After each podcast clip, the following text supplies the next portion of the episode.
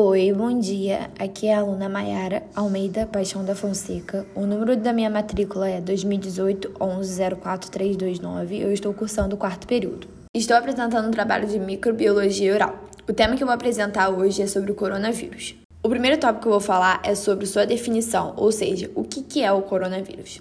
O coronavírus, também conhecido como Covid-19, é uma infecção respiratória semelhante a um resfriado comum. Pode haver febre, tosse e falta de ar.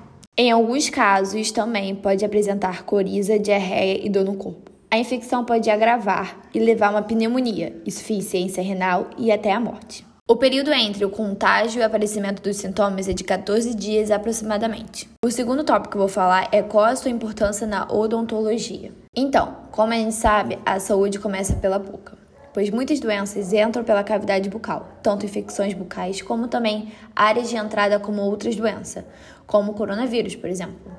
Por isso, é indicado o uso de máscara. Devido às características do atendimento odontológico que inclui proximidade face a face entre o paciente e o cirurgião dentista, exposição frequente à saliva, sangue e outros fluidos, produção de aerosóis, além de instrumentos cortantes, manuais contaminados, as medidas de biossegurança são fundamentais para evitar a transmissão de microorganismos. Em situações de surto de determinadas doenças, os cuidados com a prática se tornam ainda mais necessários a fim de que o profissional e o paciente estejam protegidos. O outro tópico que eu vou falar é sobre as principais vias de transmissão do coronavírus. Então, as principais vias de transmissão do coronavírus incluem transmissão direta, que é através de tosse, espirro e perdigotos, ou seja, por meio de gotículas respiratórias de uma pessoa infectada.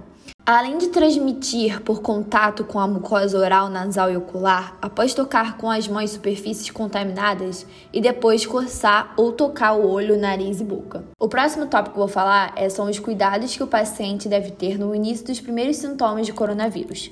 É muito importante e é extremamente necessário o isolamento social. O uso de máscara é obrigatório, mas caso não esteja usando uma máscara, cobrir a boca e o nariz com o cotovelo ou um tecido flexionado ao tossir ou espirrar. Caso use tecido, descartar imediatamente o tecido após o uso.